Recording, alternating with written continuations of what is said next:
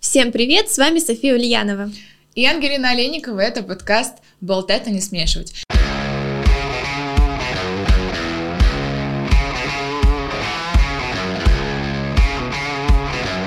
Сегодня мы с Софией одни, а, без эксперта, потому что мы разговариваем о книге. Не всегда так будет, может быть, когда-то мы будем приглашать эксперта, но сегодня не тот случай. Мы поговорим о прекрасном авторе, женщине, которая вообще меня очень восхитила, потому что я к своему стыду узнала о ней, о ней только, ну, год или полтора назад. Опять же, когда покупала ремарка, такая, чего бы еще почитать?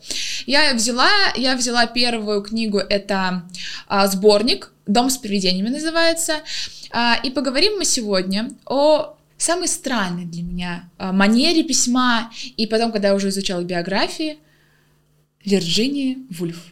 Если полное имя, до брака Аделин Вирджиния Стивен.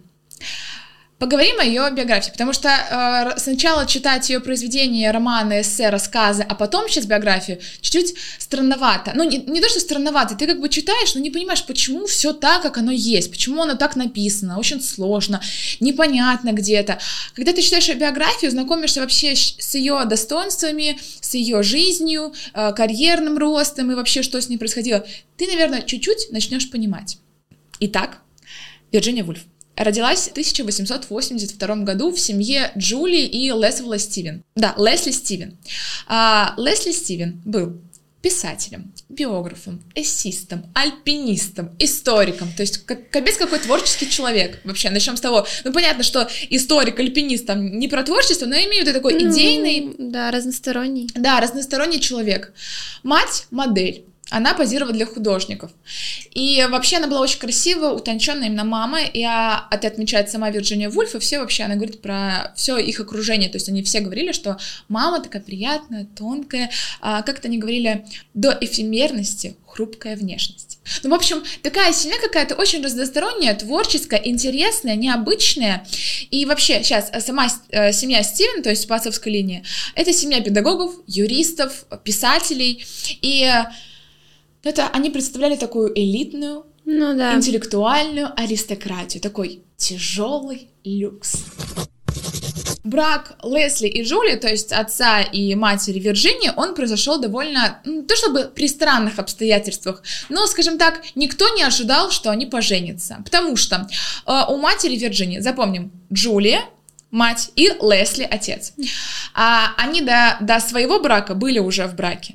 А, неважно, за кем была Джулия в браке, потому что мы сегодня не будем прям подробную биографию Вирджинии Вульф. Во-первых, это, наверное, нереально. Во-вторых, мы хотим еще чуть-чуть поговорить о рассказах. Э, Джулия была замужем, а, а Лесли был зам, женат на старшей сестре Джулии. И они семьями дружили, они ходили друг к другу в гости, они друг с другом разговаривали, проводили какое-то время. И Получается так, что... Подожди, на старшей ком? Э, сестре Короче. Матери. Да, Понятно. Джулия Лесли. Я поняла. Все. А, он был женат на ее старшей сестре. И, как я сказала, они проводили время, все отлично. Но тут умирает муж э, Джулии, умирает жена Лесли. От первого брака у Джулии, у матери Вирджинии осталось три ребенка. Запоминаем э, Джорджа и Стеллу. Вирджиния была, она сама высказывалась о, своем, о своей семье так. Рождена в большой семье небогатыми, но преуспевающими родителями, в очень общительном, образованном, пишущем письма, наносящем визиты и четко выражающем свои мысли мире конца 19 века. Я не знаю почему, но когда я это читаю, мне прям мурашки по коже от, от такой фразы, хотя она очень простая. В общем, они сошлись, правильно? Кто? А, ну, у отца умерла. Да, то есть умерла жена у отца, у матери, муж, то есть от первого брака. Mm-hmm. У нее осталось трое детей. Как они существовали, мы тоже не будем э, об этом разговаривать, но просто вот все так произошло, и 28, 26 марта 1878 года они сошлись, поженились, и как бы они сами говорят, что этот брак был не совсем ожидаем, потому что, в принципе, он, блин, был женат на ее старшей сестре, то есть никто не знал, что так может произойти. Ну, кстати, у меня у знакомых есть похожая ситуация была, но мне кажется, это когда люди ну, я не знаю, как у них было, естественно, никто не знает, но, возможно, это когда люди, знаешь, в каком-то горе, и они находят поддержку, утешение друг в друге и создают уже семью, как бы. Ну, видишь, за счет того, что это не автобиография, очень тяжело сказать, что они на самом деле там чувствовали. Вот, но в биографиях пишут, что да, что вот это горе, она как бы, наверное, эксплуатила, потому что все равно они были одной семьей. Ну, ну, по да. сути, это муж моей старшей сестры. Вот, но пройдем дальше. А Вирджиния была очень талантливым ребенком, и вообще о Вирджинии очень много информации, за счет, и на которую она пишет у себя в романах, у себя в рассказах, в наблюдениях, эссе, там еще где-то. Но, а, например, вот роман «На маяк», там есть семья, семья Рэмси, и вообще описание этой семьи — это полностью описание их семьи Стивен. Mm-hmm. То есть э, она прям вот взяла. И еще она писала дневники. С 15 лет, где-то прерывалась, конечно, но она писала дневники о себе. То есть представляешь, сколько за всю ее там не совсем длинную жизнь, но сколько у нее набралось. Ну, хотя, как не сказать, совсем длинную. Ну ладно. А, набралось дневников. Чтобы ты понимала, насколько она талантливый был ребенок, была ребенком талантливым. И а, вообще, насколько это у нее в крови, она в пять лет научилась писать письма. А отец, ее вот этот вот талант и желание к писательству, он их поощрял. Они считали, что для женщины это очень хорошее занятие, которым она может заниматься. А, я говорила, она родилась в 1882 году, а в 1891 году, то есть когда ей было 9 лет, как ты думаешь, что? Они с сестрой открывают журнал. Они создают журнал. Просто. Я в 9 лет ковыряла палкой. Да, я била крапиву, говорю, ну, понятно, что не так сильно, но просто, типа, в 9 лет они создают журнал. А этот журнал называется Hyde Park Gate News, который рассказывает о жизни их семьи, семьи Стивен. И там участвовала ее старшая сестра Ванесса, э, ну, то есть уже от второго брака, и брат Тоби. От второго брака ты имеешь в виду общие дети уже родители? Да, общие дети родителей э, Ванесса и Тоби. Сначала Ванесса и Тоби, то есть старшие, я так понимаю, их, э, были главными авторами, потом очень быстро пальму первенства забрала, Вирджи... забрала Вирджиния Вульф, она писала, была как бы главным автором, а Ванесса уже была выпускающим или каким-то просто редактором, в принципе. И они потом это начали подкреплять фотографиями, свои мысли, там, иллюстрациями какими-то. Но прикол в том, э, есть фраза, которую сказала мама, э, Джулия, получается, Джулия Стивен, мама Вирджинии, когда увидела первый выпуск. Я не знаю, с какой, с какой интонацией она произносила, но почему-то вот эту фразу мне хочется произнести именно с этой интонацией. Когда она посмотрела, она сказала, полагаю, это довольно умно. Такой аристократичный, да? Да, похвала, и от чего сейчас пытаются все уйти, да, что там на Западе не принято говорить «молодец», «умничка», там, да, там хвалят работу. Очень хорошая работа, очень хорошо сделана. То есть а, она, в принципе, очень правильно похвалила конкретные заслуги. Журнал, да. выпуск получился очень хороший. В биографии Вирджинии есть темные пятна и светлые пятна. Наверное, выпуск журнала это такое... Светлое пятно. Да, светлое это пятно. ко мне уходит. Светлое пятно. То, что она в пять лет научилась писать, э, это тоже светлое пятно. Ребенок развивается, его поддерживает семья. Это очень важно. В 13 лет она переживает очень страшную вещь, которую, я не знаю, люди некоторые во взрослом возрасте переживают очень тяжело. В 13 лет она теряет мать. Ее мать умирает от гриппа, по-моему. Да, от гриппа, и это таким стало ее первым потрясением, первым нервным срывом и начало длительной тяжелой депрессии. Сейчас, наверное, бы сказали, что у Вирджиния Вульф было биполярное расстройство, но тогда сказали, что человечек сошел с ума ребенок сошел с ума, он потерял мать.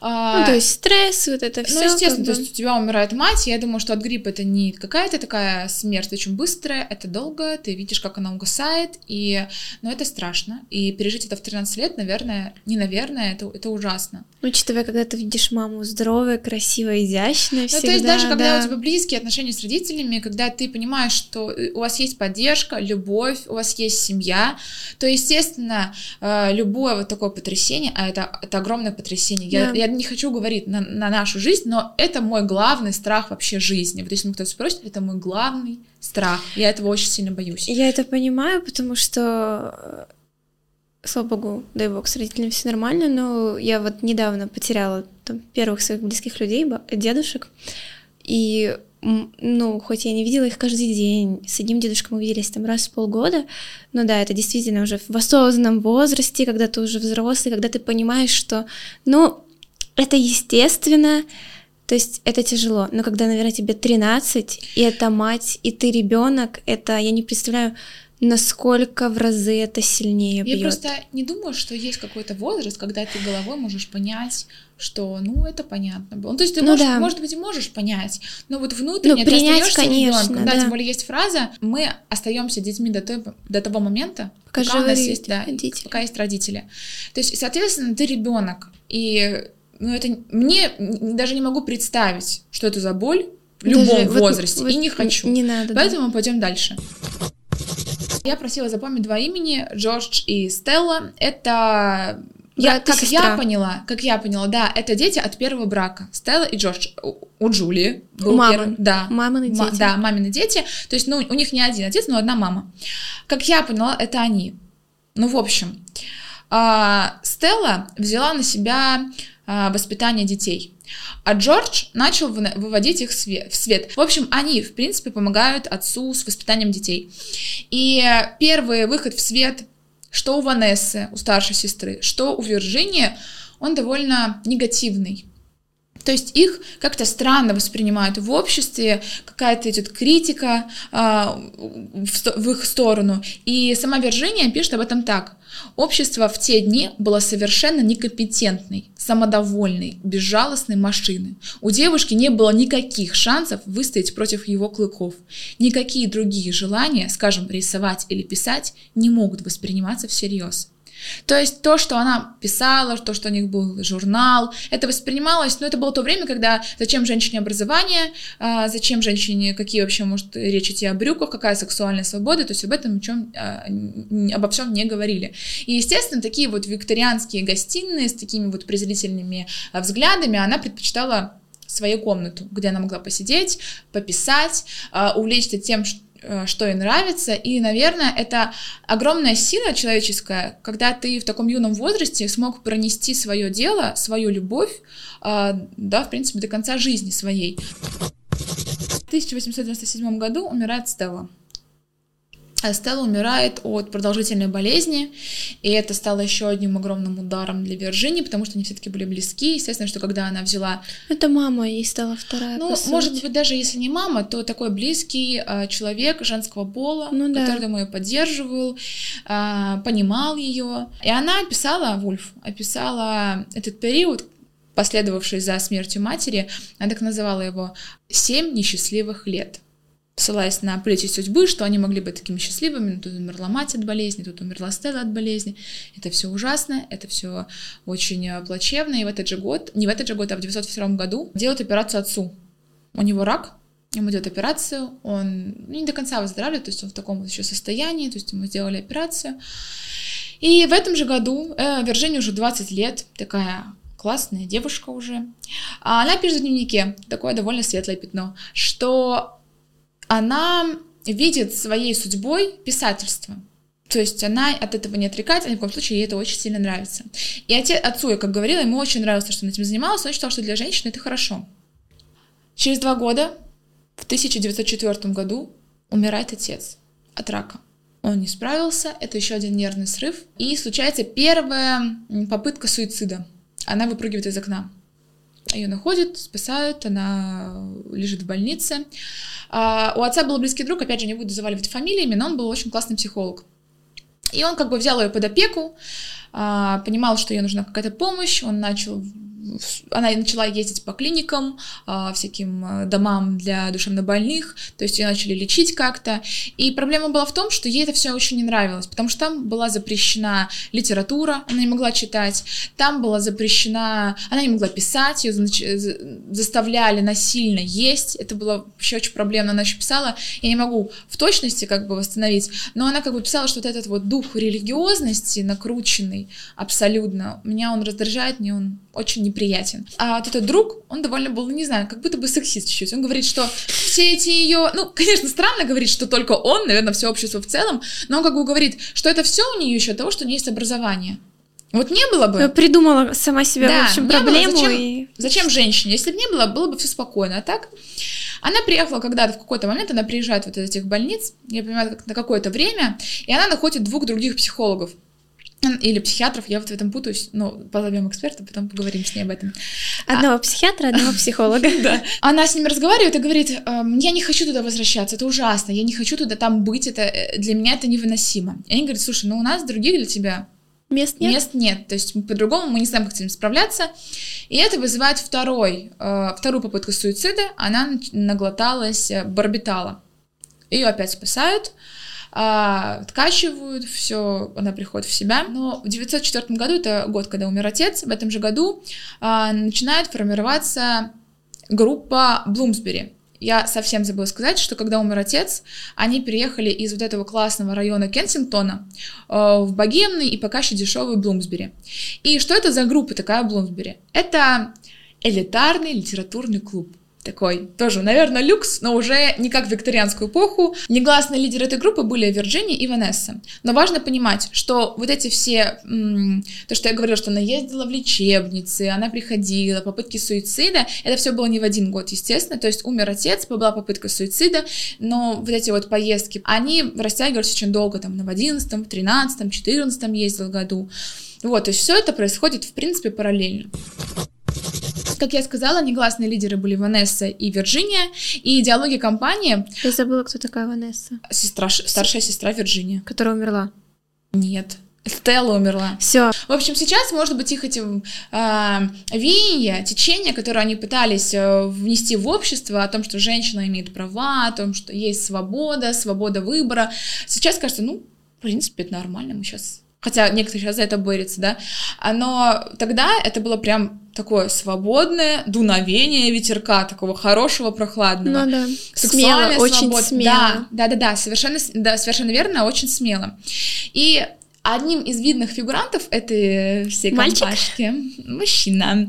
А, реально, мне очень хочется назвать его мужчиной, не мальчиком. А, я могу, конечно, сделать какую-то псевдоинтригу, но не получится, потому что из-за его фамилии. Это Леонард Вульф. Леонард. Понятно, что это ее будущий муж. Но тогда она еще об этом не знает, и он, думаю, тоже. Они познакомились еще в 1900 году, но он уже о них знал, он как-то уделял внимание, но ничего не получилось.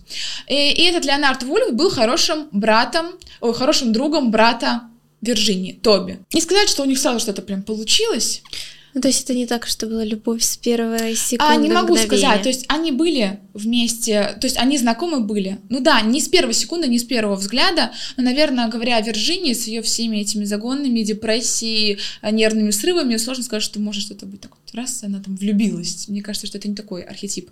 Но а, что их сблизило, и это очень похоже с историей их родителей, смерть, к сожалению, смерть ее брата.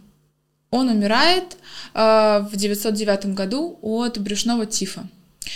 И вот это вот горе, и, наверное, то, как себя поставил, каким был Леонард, а, он был крепким мужчиной, я имею в виду моральным, потому что на него можно было положиться, а, быть как за каменной стеной. Вот, и опять... Наверное, то, чего ей не хватало, вот она в нем поддержку нашла какую-то. Ну да, то есть у нее не было отца. Ну, понятно, что он умер не так рано, как мать, но все же. И, в принципе, она чувствовала себя нестабильно, у нее не было какой-то стабильности, у нее то депрессия, то нервный срыв, то столько смертей, то вот она все чувствовала, а в нем она чувствовала опору, ну, поддержку. Да, спокойствие. Да, но опять же, она ему не дала сразу согласия, потому что три года она его прям урыжила, она такая, хорошо, ладно, согласна. Потом такая, ладно, не согласна. Потом опять, я согласна. Но качество мужчины. С, вообще Понял, совершенно... что его видишь, и такой, нет. Да. А, Сколько бы отказов не было, ты моя. Ну, вообще, да. И, наверное, это ее, в принципе, и привлекло. Потому что сейчас, ну, кто скажет нет, и мужчина такие, ну, ладно, Пошел я. Да, если, если начнутся оскорбления. Да. А, они поженились в 1912 году, в августе, и у них брак был очень крепкий. Они друг к другу очень хорошо относились. Это э, видно и по запискам, и по дневникам, э, которые вела Вирджиния. И оно оказало мощное влияние не только на личную жизнь, их партнерство, не только на личную жизнь Вирджинии, но и, в принципе, на ее карьерную а, сторону, потому что Леонард был британским писателем, издателем, политическим теоретиком, он состо состоял в Bloomsbury Group, и он был государственным служащим. То есть такой прям статный мужчина. И потом они в 17 году с Вирджинией открыли общее издательство, в котором они публиковались, оно называлось Хаггард Пресс. Они в нем публиковались сами, она публиковала там свои первые романы, эссе, рассказы, но они еще подтягивали свое общество, которых окружало, я так понимаю, что это была группа в Блумсбери, вот этих молодых людей талантливых, а, тоже подтягивали, тоже публиковали. А, сейчас идет череда светлых пятен, потому что клуб набирает успех, она становится автором журнала Vogue. В 24 году в 1924 году, ну, понятно, что, блин, не в 2024, а в своем время, да, она становится, в 24 году становится героем журнала, то есть, ну, про нее теперь уже пишут. А, и к тому моменту, вот к этому времени, 24 году, она очень популярна, ее романы уже опубликованы, эссе, рассказы, она ведет лекции, а, ее знают уже не только в литературном обществе, то есть она уже приобрела такую свою известность, Вирджиния Вульф. Но вместе с Вирджинией регулярной фигуранткой, тоже как бы участницей ВОК, я так понимаю, автором, а, становится Вита Секвел Уэст. Как будто крыса там должна быть она, да? Нет? Вот, кстати, я хотела спросить, кто она может быть? Давай, два варианта хотя бы. Крыса. Крыса. Нет, ну я думаю, наверное, соперница как будто бы. Ну, явно не подружка. Да, она, она была не подружка, она была ее возлюбленной. Ну, просто когда я узнала, так, блин, прикольно. А, а, а ну, муж узнал? Да, я только сейчас, я про это сейчас расскажу. А, в принципе, у них были открытые взгляды и в самой группе, и в браке, и поэтому это вообще... А, ну да, они же такие за свободу. Да, то есть, в принципе, сейчас открытый брак, не сказать, что он на каждом шагу, но он известен людям. Да, мне кажется, все равно будут смотреть косо, типа, как это в смысле? Но он есть. А, и в принципе, он это нормально воспринял, как я поняла, потому что это никак не пошатнуло их доверие друг к другу, это никак не повлияло на их взаимоотношения, то есть они остались крепкими до конца. Ну, даже все равно, знаешь, представь ситуацию, ты приходишь к мужу ну, да, домой, они же вместе жили, а с подружкой где жила? Мне просто такое... Нет, я не думаю, что они с ними жили. Я ну думаю, вот, я это... же говорю, живет она с мужем. Ты куда? Я к своей подружке. Слушай, ну когда это открыто... Честно, долгое время я вообще не воспринимала а, связь со своим полом как измену. Ну, не знаю почему, мне ну, казалось, что это не считается. Да, я тоже такое. Не считается. Вот, но вообще э, Вита сыграла такую ну, не сказать, что огромную, но одну из главных ролей в ее личной жизни и карьерной, то есть она ей помогала, и морально ее поддерживала, и Вирджиния посвятила ей книгу, а, по-моему, Орландо, это книга про Виту. Не будем вдаваться ее сюжет, но, в общем, она ей ее посвятила. Нельзя недооценить вклад а, Вирджинии Вульф в вообще течение феминизма, а, то есть что она говорила, какая у нее была философия. И мне философия, опять же, вот я буду цитировать, но мне прям до мурашек. Роль женщины не определяется длиной ее нарядов и волос, а соответствует лишь ее личным желаниям. То есть, в принципе, что сейчас кажется нормальным, а, она тогда это говорила как что-то что-то ну, непонятное, свободное на каком-то другом языке, что значит, что женщина может говорить все, что она хочет, писать, получать образование. И выглядеть как и выглядеть, как она хочет. Да. А, но не только феминизм она внесла свой вклад, а, она оказала значительное влияние на модернизм, потому что ранее не было, ну, не наблюдалось в романах а, вот этой вот ее изюминки, которой я хотела поговорить. Они были очень наполнены непонятным повествованием, непонятные повествовательские приемы. Когда ты читаешь ее, ты чувствуешь зарождение мысли, как она идет, что э, ты видишь описание человека через нее. Опять же, вот как нас, например, в универе учили, что когда ты пишешь репортаж, то ты как бы начинаешь с самой ягодки. То есть, когда вот я, например, писала, как у нас был пожар на даче, да. и я писала репортаж, и я говорила, я начала с чего? С того, что мы тушим огонь. Да.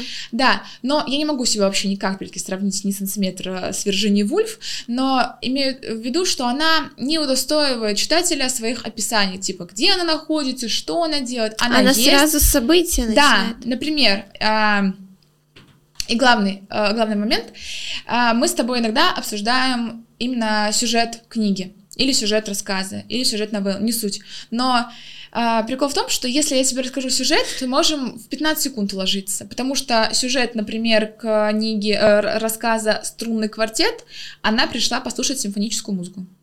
Все. Ну, там, естественно, какие-то люди есть. А, но Прикол в том, что, естественно, ты понимаешь, что это все строится на описании. Ну, каком описании? Например, а, там есть, вот в этой книге есть диалоги и есть ее наблюдение. И никак никто не говорит, с кем этот диалог. Вот ее наблюдение, вот она что-то говорит, потом раз какой-то видно, что а, ну, отмечается типа репликами, но непонятно, что это за реплики. Это она говорит, это ей говорят, это вообще разный диалог или не разный. То есть даже непонятно, кто человек, мужчина, женщина, вообще, 40 лет, 20 лет. 15. Это вообще нет, там непонятно, кому это адресовано, ей вообще или она кому-то это говорит. И нет такого, что вот он сказал так-то, или вот произошел диалог. Он а... медленно и волнительно. Да, да, да, да, это вообще всего нет. То есть вот такие вот врывками. Но опять же, ты понимаешь, что ты так живешь. Ты же у себя в голове не объясняешь. Я пришел в комнату. Я разговариваю с людьми и спрашиваю Софию. София, то есть нет, ты так живешь, и она это описывает, то есть она так живет. Но просто я хотела тебе сказать, что вот эти все наблюдения, их очень тяжело читать, потому что это ее наблюдение, это ее мысль. Твоя мысль работает по-другому. Это вот, если как на серфе ты учишься, ну, кататься, или как там говорят, ну, волну поймать. А, если ты не, не поймаешь, она тебя захлестнет. Ты вообще ничего не поймешь. Ты вот будешь чихаться, а вода у тебя будет изо всех э, носа, рта, всего течь, ты ничего не поймешь. Тебе просто нужно поймать волну. И тут два совета, которые противоречат друг другу. Читай внимательно, но не сильно внимательно. То есть а надо понимать, что нельзя отключиться, типа вот ты едешь как бы в, например, там, не знаю, в поезде или в электричке, и ты там читаешь, что-то засыпаешь, и понимаешь, ладно, я там разберусь. Вот вообще нет. Вот, ну, если ты не понял, перелистни. Но если ты будешь прям вкрадчиво вчитываться, ты вообще ни хрена не поймешь, потому что это нужно каким-то скопом брать. Вот, например, рассказ, который называется «Ненаписанный роман». А, очень понятно, она начинает его. Один курит, другой читает, третий проверяет записки в блокноте, четвертый изучает карту железной дороги на, на противоположной стене, а пятая, пятая ничего не делает. Вот в чем весь ужас. Она смотрит на жизнь. Бедняка моя незадачливая, не нарушай условия игры. Ну, пожалуйста, ради всех нас, таись. И потом она начинает описывать эту даму, вот эту ее незадачливую, которая не читает, которая не что-то делает, никуда не прячет взгляд, она смотрит на жизнь. То есть я думаю, что она просто смотрит в окно. А она не, раз, описывает ее, потом резко перепрыгивает на какого-то мужчину в поезде, потом раз, как будто бы они пару фраз обменялись, и она начинает рассказывать о том, что она убила своего сына, это, э, дам, ну, эта дамочка. Которая смотрит в окно. Да, она убила своего сына, но это произошло случайно, вот там другая история, и, и уже не связана никак с этим сыном. И я читаю и думаю, господи, у меня уже болит голова, я вообще не понимаю. Но когда ты становишься на один путь с ней, я сейчас вот как будто бы я э, сошла с ума, но ты в ее голове и эти мысли, которые у нее в голове, они теперь и у тебя. И вот это вот зарождение мысли от А до Я происходит уже в твоей голове. Ты как будто начинаешь мыслить ею. То есть ты сидишь в этом вагоне, и хоть ты понимаешь, что это все читаешь, тебе это в голову приходит с книги, но тебе кажется, как будто это твоя мысль, ты видишь эту женщину, потом ты сам захотел переключиться на этого мужчину, ты сам... И это все очень непонятно. Она очень... Потом она раз, она говорит, подожди, моя милая, я хочу поговорить об этом мужчине. Она начинает о этом мужчине рассказывать какие-то подробности. Она называет его фамилию. И думаешь, в смысле? Она его знает. Она... Сейчас я с ним разберусь. Она... Вот, и все, вот она вот так, вот так, вот так, вот так. И заканчивается рассказ тем, что эта женщина выходит из вагона, и ее встречает сын. И ты понимаешь, что это все были ее размышления. И это ее не написанный, То есть она... не написанный роман. Да, она ей придумала судьбу, историю. Что она убила сына. Ну, разное. Там, это, дело не в том, не конкретно вот в этом ну явлении, ну, да, что понятно. она убила сына, да, но она придумала ей всю эту жизнь, она написала ей роман, она написала роман этому мужчине, который ехал с семьей, она описала его семью полностью, и не то, что вот эм, Маша едет с зелеными повязочками, там, я не знаю, на волосах, с косичками, нет. И когда ты это читаешь, ты прям сходишь такое чувство с ума. Потому что у меня очень сильно болела голова. Я могла осилить там два рассказа в день.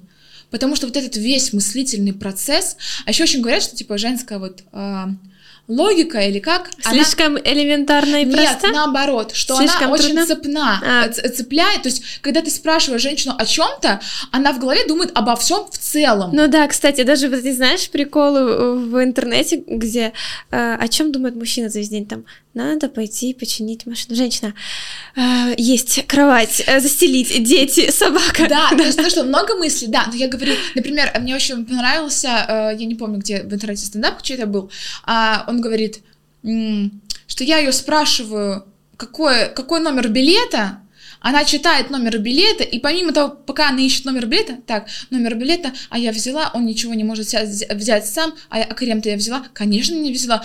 Ну ладно, купит мне крем. А когда он мне последний раз что-нибудь покупал? И то есть цепная реакция, ты доходишь до каких-то моментов. Ну вот понятно, что не настолько примитивно, но вот эта вот цепная реакция мыслей, она вот прям вот этой сеткой, и просто когда ты вот закрываешь или дочитываешь рассказ, и такой, «А, Стоп, мне надо передохнуть. У меня мозг. И самое главное, ты понимаешь, что твой мозг напряжен максимально при прочтении Вирджини Вульф. Ты прям и почему я говорила, ты читаешь внимательно, но читаешь скопом. Ты не, это как вот знаешь совет, а, а, когда у тебя есть, когда у тебя есть какие-то знания английского языка, то тебе говорят, ты когда слушаешь текст, не пытайся каждое быть, слово да, отдельно пойми перевести. смысл. И у меня тогда было как когда я прочитала Вирджинию Вульф, я поняла как. Ну, типа, понятно, что такое, как вычленить смысл общий, не вычленяя отдельные слова. И ты начинаешь становиться на, на ее вайб. И когда ты становишься на этот вайб, на ее волну, ты с ней плывешь. Тебе это тяжело. Но как будто бы я ощутила то, одну ее миллионную часть, ее забот, ее наблюдений, ее чувств, ее мыслей. Но я уверена, что это вот прям вот капля в море.